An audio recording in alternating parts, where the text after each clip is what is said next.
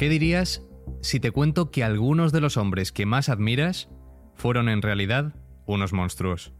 La misoginia, el ego, la maldad, la ceguera del poder, la crueldad e incluso el crimen son algunos de los temas que se dan la mano en este podcast. Aquí hablaremos de genios y hombres brillantes, sin duda, pero todo lo que brilla proyecta sombras a su alrededor.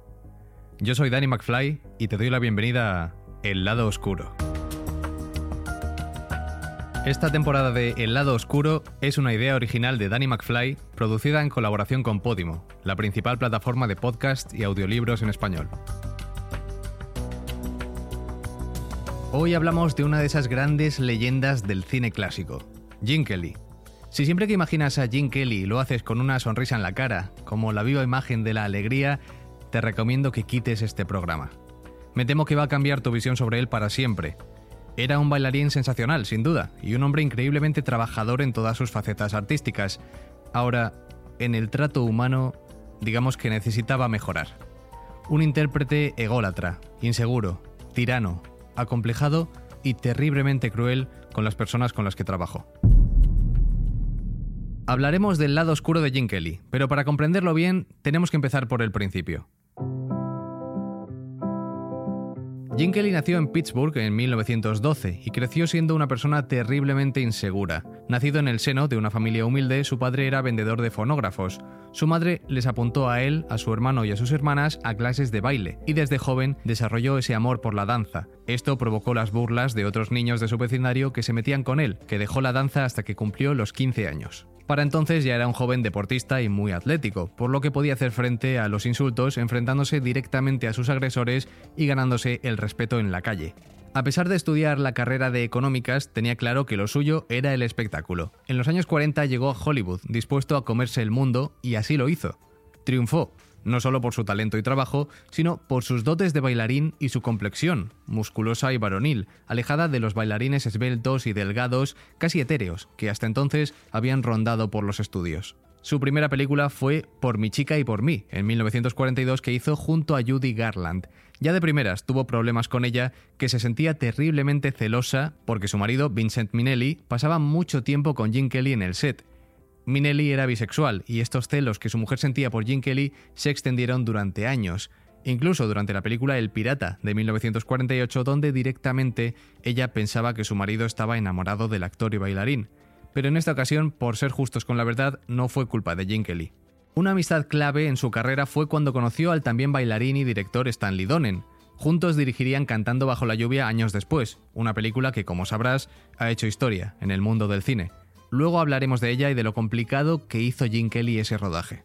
Junto con Donen codirigió dos películas, Un día en Nueva York y Cantando bajo la lluvia, pero la amistad entre ellos se resintió mucho. Donen estaba harto de los aires de divo que se daba Jim Kelly y no se sentía reconocido por él.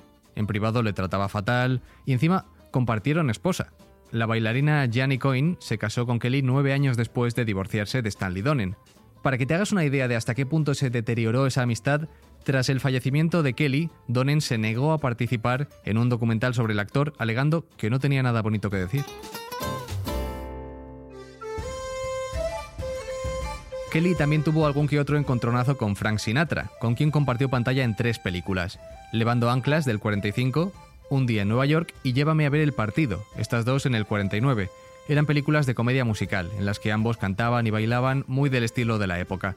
Un cotilleo importante es que, según la leyenda, con Levando Anclas surgió un resentimiento entre Frank Sinatra y Jim Kelly, ya que Sinatra se ofendió por la forma en la que Kelly dominaba muchos de sus números juntos.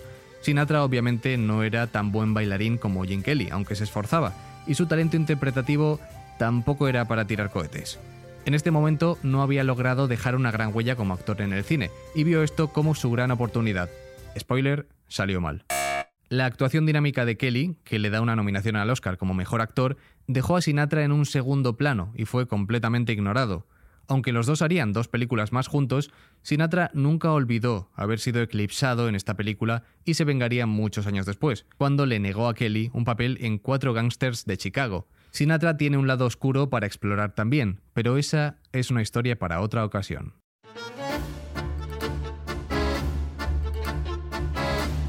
En la película Llévame a ver el partido, Jim Kelly compartió pantalla con la actriz y bailarina Esther Williams. La pobre lo pasó fatal porque era más alta que él. Un centímetro, para ser exactos. Y él, arrogante, decía que se negaba a bailar con una mujer que le superara en estatura. Hubiera preferido como compañera a Judy Garland o a June Allison, pero ninguna estaba disponible la primera recuperándose de una drogadicción y la segunda porque estaba embarazada. Esther Williams, famosa por sus papeles en musicales de espectáculos acuáticos en numerosas películas, ni corta ni perezosa ante el desplante de Jim Kelly, se acercó hacia él, se le encaró y le dijo, mira chato, tengo las proporciones perfectas en traje de baño y es por eso que estoy aquí haciendo películas en Metro Goldwyn Mayer. Lamento que mi físico no encaje con tus planes. Este encontronazo obviamente hirió el ego del bailarín, que sin embargo se salió con la suya. Durante toda la película, Esther Williams tuvo instrucciones concretas de encorvarse cuando compartían pantalla para que él pudiera sobresalir.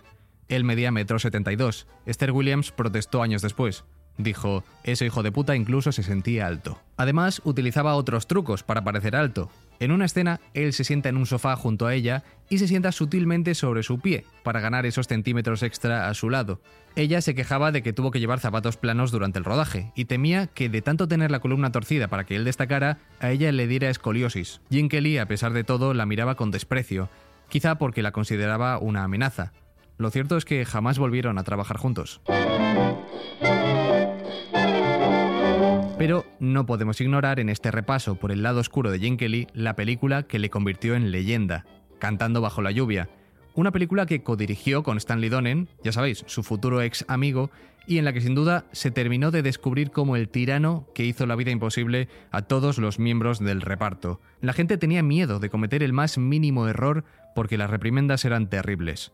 Había un ambiente de tensión palpable, para ser justos con la verdad, él era muy exigente porque también se autoexigía muchísimo a sí mismo. Era bailarín, cantante, actor, coreógrafo y también director. Para que os hagáis una idea, el famoso número musical en el que canta el tema principal tardó un día y medio en rodarlo, y lo hizo encontrándose terriblemente enfermo. Tenía 39 grados de fiebre y aún así fue capaz de levantarse de la cama y de dar una interpretación que pasaría a la historia. El caso es que él quería la película perfecta y no toleraba ni un solo error. Debbie Reynolds solo tenía 18 años cuando rodaron y ella fue la que se llevó la peor parte. Sin tener experiencia previa en el baile, la joven tuvo que aprender en tres meses a hacer lo que bailarines profesionales como Kelly o Donald O'Connor llevaban años haciendo. Como decía, Jim Kelly era perfeccionista a nivel enfermizo y a ella no le pasaba ni una. Más de una vez durante el rodaje hizo llorar a Debbie Reynolds delante de todos. Cualquiera sentiría que vivir el rodaje de Cantando bajo la lluvia sería un sueño, pero para ella era más bien una pesadilla. Cada día para ir al rodaje tenía que coger tres autobuses, por eso se levantaba a las 4 de la mañana y muchas noches incluso dormía en el estudio. Ya el ambiente era raro porque Jim nunca quiso allí a Debbie Reynolds. A ella la contrató Louis B. Mayer, el presidente de Metro Goldwyn Mayer, y a Jim no le quedó más remedio que aceptar esta decisión, según cuenta David Reynolds en su autobiografía publicada en 2013, Kelly llegaba a los ensayos y criticaba todo lo que ella hacía y jamás le dedicó una palabra de ánimo o de apoyo. Contaba David Reynolds que las jornadas de rodaje de Cantando bajo la lluvia eran durísimas. En ocasiones empezaban a rodar a las 8 de la mañana y terminaban de noche. Pero el peor día fue en el que rodaron el baile de la famosa canción Good Morning, Good Morning. Aquel día bailaron durante 15 horas. Cuando terminaron, Debbie Reynolds tenía los pies sangrando y tuvieron que llevarla en brazos a su camerino y guardar reposo dos días. ¿Y sabéis lo peor de todo? Que no fue suficiente. En la parte del claqué, el sonido no es el original. A Jim no le gustaba porque no le parecía lo bastante bueno, así que decidió doblarlo, grabando el sonido de sus propios pasos de baile. Para que os hagáis una idea, ella contaba que las dos cosas más duras que ha tenido que pasar en su vida han sido sobrevivir a su primer parto y hacer esta película. Pero eso no fue lo peor que tuvo que vivir la pobre chica. ¿Recordáis la escena final de la película cuando ambos están frente al cartel y comparten un apasionado beso? Pues Jim Kelly se aprovechó del momento. Según cuenta ella, en una de las tomas él le metió la lengua hasta dentro. Ella se asustó, claro. Esto no estaba consensuado, y era otra época, era en los años 50. Nunca le habían dado un beso de tornillo. Recordemos que ella solo tenía 18 años y Jim Kelly 39. Ella se asustó tanto que se liberó de su abrazo sacudiéndose y empezó a escupir. Salió de allí huyendo y pidió una Coca-Cola para lavarse la boca. Cuenta que lo sintió como una agresión. El caso es que, a pesar de todo lo que sufrió, Reynolds, que era una mujer encantadora, nunca le guardó rencor a Gene Kelly, a quien definía como un gran bailarín y un genio del cine. Siempre se mostró agradecida con él, porque la convirtió en una estrella y le enseñó a bailar y a trabajar duro. Él, por su parte, reconoció que se había pasado, pero lo hizo décadas después. Dijo, reconozco que no fui muy agradable con Debbie. Es un milagro que me siga dirigiendo la palabra. Era terriblemente egocéntrico y trataba a sus compañeras de reparto, porque era especialmente a las mujeres, como esclavas a su merced. Llevaba a la gente al límite. Cid Charis, la bailarina con el vestido verde que baila con él al final de Cantando bajo la lluvia, afirmó que su marido siempre sabía cuándo había estado bailando con Jim Kelly y la prueba eran los moratones y cardenales de sus piernas. Cuando volvía con este tipo de marcas, sabía que había bailado con él. Pero todo este esfuerzo y este sufrimiento sirvieron para darnos una película magnífica, que ha hecho historia y que ha sido tan referenciada, tan homenajeada y recordada que será siempre uno de esos grandes títulos del cine musical y del séptimo arte en general. Por cierto, Jim Kelly también tuvo sus rencillas en España.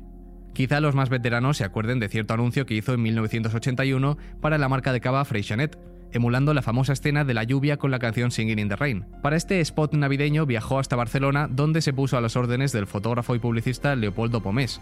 Durante este rodaje nadie quedó contento. Y es importante destacar que Jim Kelly tenía ya casi 70 años, pero su carácter seguía igual de férreo con una impertinencia tan grande como su ego. Dio sin duda muestras de su poder. Despidió al pianista, el reconocido compositor Augusto Algueró. Kelly rechazó las cuatro partituras que le propuso y Algueró tuvo que volverse a Madrid con las manos vacías. Eso no es todo, sino que también criticó enormemente a las bailarinas escogidas para el anuncio, alegando que no tenían el nivel adecuado, un asunto que se solucionó subiendo el caché de Jim Kelly. En su casa le encantaba organizar noches de juegos o partidos de voleibol, pero era terriblemente competitivo. El famoso coreógrafo Bob Foss dijo sobre él que esta vena competitiva era bastante aterradora. Otros, como el compositor André Previn, finalmente dejaron de acudir a este tipo de reuniones hartos, ya que Kelly tenía la imperiosa necesidad de ser el mejor, y aquello simplemente dejó de ser divertido. Pero detrás de todo esto, y de esta obsesión casi enfermiza por el trabajo, había un síndrome del impostor gigantesco. Sabía que era buen actor de teatro, pero nunca se consideró tan buen actor de cine como sus ídolos, Spencer Tracy y Marlon Brando. Parte de esta inseguridad puede verse reflejada en un llamativo detalle. Le gustaban en el ámbito sentimental las mujeres más jóvenes que él. Un saludo desde aquí a Leonardo DiCaprio. A su primera mujer, Betsy Blair, Jim Kelly la conoció cuando él tenía 27 años y ella 15. Se casaron dos años después, cuando ella todavía era menor de edad.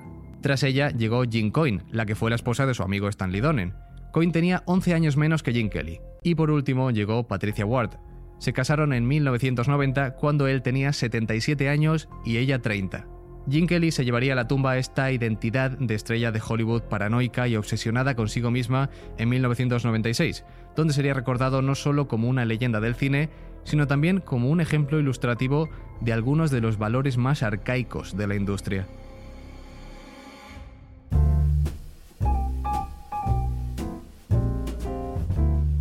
Y con esto llegamos al final de este episodio, en el que hemos explorado el lado oscuro del que probablemente fue uno de los mejores bailarines de la historia del cine y responsable de, para muchos, el mejor musical de todos los tiempos. Las partes más feas de Jim Kelly, al igual que las nubes cuando hay lluvia, son capaces de oscurecer todo a su alrededor.